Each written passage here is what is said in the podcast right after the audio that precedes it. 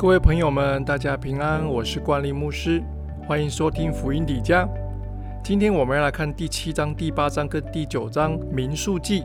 民数记的第七章，这是摩西五经最长的一章，详细记载着以色列百姓十二支派族长所献上的礼物。在会幕立完之后呢，帐幕及各样的器具都被高抹了，就进行了十二天的献祭。每个领袖所献的礼物完全相同哦，一个银盘重一百三十色克勒，就是一点五公斤；一个银碗重一百三十色克勒。大约是八百公克，都按照圣所的标准，里面盛满了调和的油和细面做素祭。一个金碟子重一百一十公克，装满着香。一头小公牛，一只公绵羊，一只一岁的小公羊做燔祭，一只公山羊做赎罪祭，两头公牛，五只公绵羊，五只公山羊，五只一岁的公羊做平安祭。神的家，神的教会被建造起来，我们都要带着感恩的心献上感谢的祭，让上帝心满意足，使神的家中有供应。第八章登台点灯的方式，灯台的灯要向着前方来照亮。诗篇一百一十九篇一百零五节说：“你的话是我脚前的灯，是我路上的光。”教会要用神的话来照亮世界。并且指明这个世界当行的路。离开神的话，你怎么知道你所走的路是正路呢？当你在做选择的时候，你要用什么来当做判断的标准呢？这个世界上的声音如此的多，你怎么确定有神的声音说这是正路，要行在其中呢？那就是要勤读神的话。利未人行洁净的仪式，也就是受职的仪式。这是前往迦南的最后一个仪式。之后呢，以色列百姓就整装待发。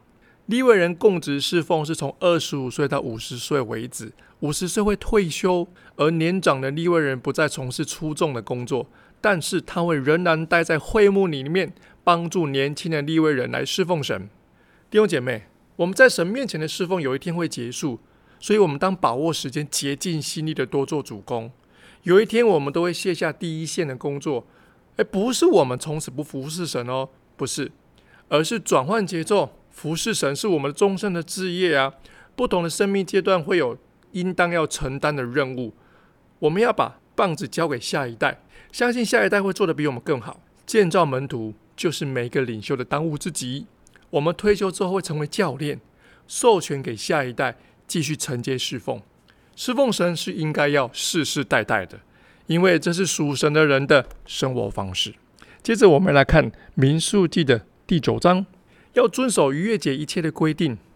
这是第二个逾越节，正月十四号的黄昏。若是百姓当中有沾染死尸或是在远方行路的旅人，仍然要遵守逾越节，不过是在二月十四号的时候再来遵守。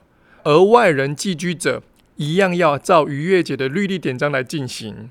逾越节的预表是耶稣基督的救恩，每一个人都能够来领受。我们要透过耶稣基督的保险，过犯得以赦免、蒙救赎、因信称义而得救。当帐幕立起来的那一天，云彩遮盖，在十五节和二十三节就讲到引路的云彩，它跟出埃及记的四十章三十四到三十八节。如果你有读经，你应该会有印象，很类似、很像的描述。而云彩收回的时候要起行，云彩停住的时候要安营。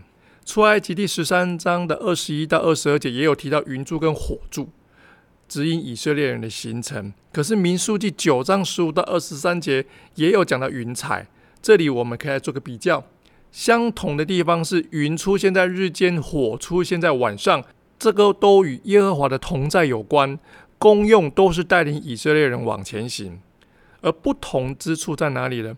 出埃及记的云柱跟火柱跟会幕没有关系，因为当时会幕并没有被立起来。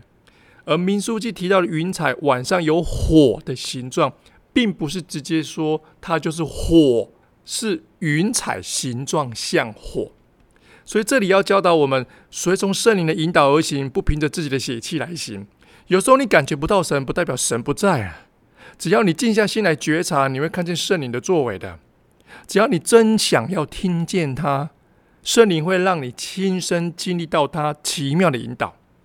云彩只是神同在的记号，神要给你的记号是多方多元的。重要的是我们自己这个接收器呀，是否能够感知到圣灵的讯号？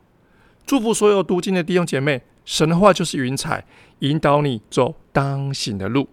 各位弟兄姐妹平安，我们下期见，拜拜。